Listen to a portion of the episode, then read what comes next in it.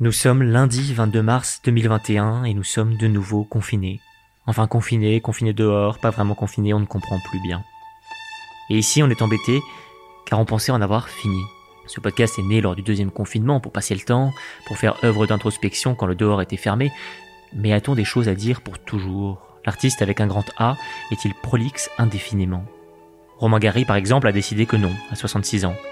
Et on se demande, est-ce que ces 11 premiers épisodes, cette œuvre majeure du paysage audiovisuel français, ne se suffisaient pas à eux-mêmes?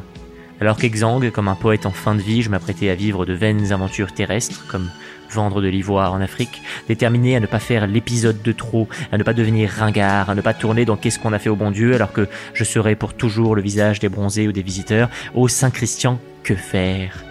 Alors que j'étais au bout de ma phrase vitale, que le point final s'apprêtait à être posé, on nous reconfine, on nous reconfine et on me redemande. Les gens ont peur, les gens ont froid, ils veulent des chroniques. Al Pacino l'a dit avant moi.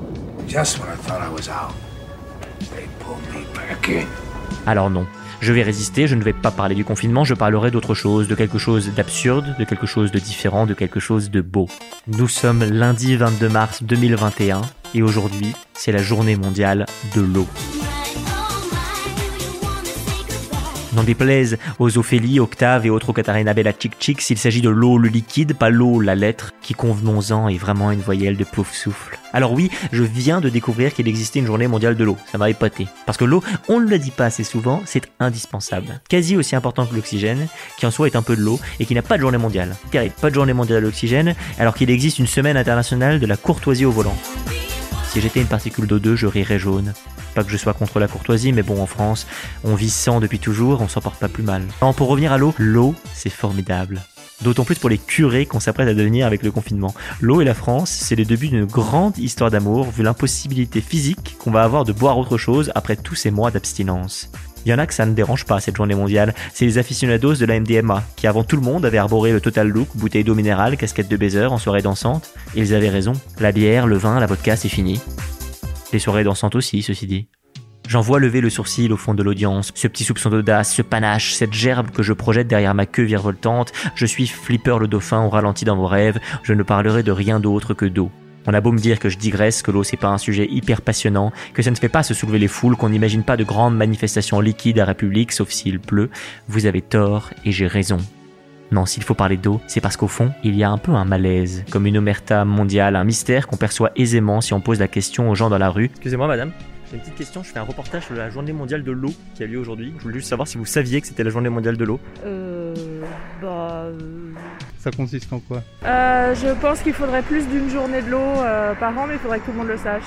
Et, et- et pourquoi vous le saviez pas? Est-ce que vous pensez qu'il n'y a pas eu assez de promotion de cette journée? Est-ce que les gens s'intéressent pas assez à l'eau? Ouais, je pense, parce qu'en plus, moi, je travaille euh, dans l'économie sociale et solidaire, donc je serais assez bien placée pour le savoir. L'eau c'est la vie. L'eau c'est c'est ce qui ce qui entoure tout notre notre corps. Ouais.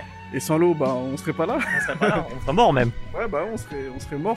Donc euh, je remercie l'eau de tous les jours. On fait attention qu'elle soit pas trop dure, on Ouais. va dire, qu'elle soit pas trop, euh, pas trop alcaline. Vous, me- vous mesurez ça chez vous? Ouais, des fois, je mesure le pH de l'eau, ouais. Est-ce que, vous- est-ce que vous savez euh, combien de litres d'eau euh, consomme un Français en France euh, par an? Euh, non, pas du tout.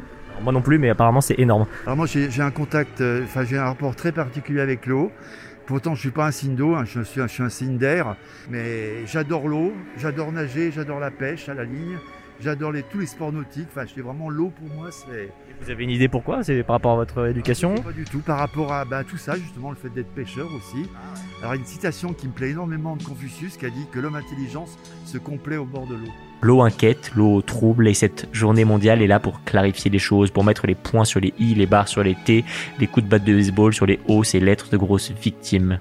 Gageons que cette belle journée sera nous remobiliser autour d'une cause commune, que l'eau nous fera penser à autre chose, parce que l'eau, c'est la vie, la vie sans maladie, la vie sans barrière, la vie éclaboussée, il nous faut de l'air, il nous faut de l'eau. On va survivre à ces 30 jours et nous on continuera à faire des chroniques pour nos 7 auditeurs. Les fervents du cœur brisé sont priés de s'adresser ailleurs.